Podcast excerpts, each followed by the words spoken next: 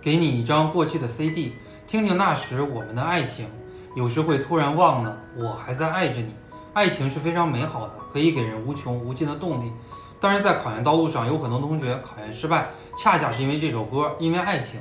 下边我们就来给大家盘点一下，在考研道路上因为爱情而失败的几种表现。第一种表现，男女朋友之间互不支持考研。他认为他去工作了，你还在考研，我们无形当中就差了三年到四年的差距。第二种表现，男女朋友之间经常吵架。我们知道男生吵架非常的简单，恢复的也很快，他可能跟他的哥们儿喝一夜酒就恢复了。但是女生不行，女生有可能几个星期、几个月都缓不过这个劲儿，非常耽误学习。第三种表现呢，就是两个人腻在一起啊，两个人考同一个学校、同一个专业，每天一起吃、一起住、一起学习，哎，无形中浪费了很多的时间，根本就学不到心理学。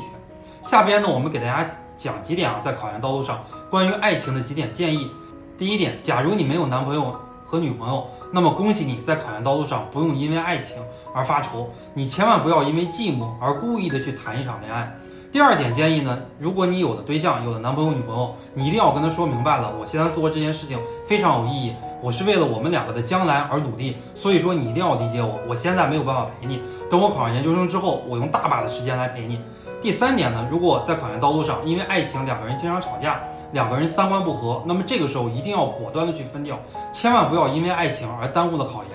那么同学，你在考研道路上因为爱情而担忧吗？评论告诉我。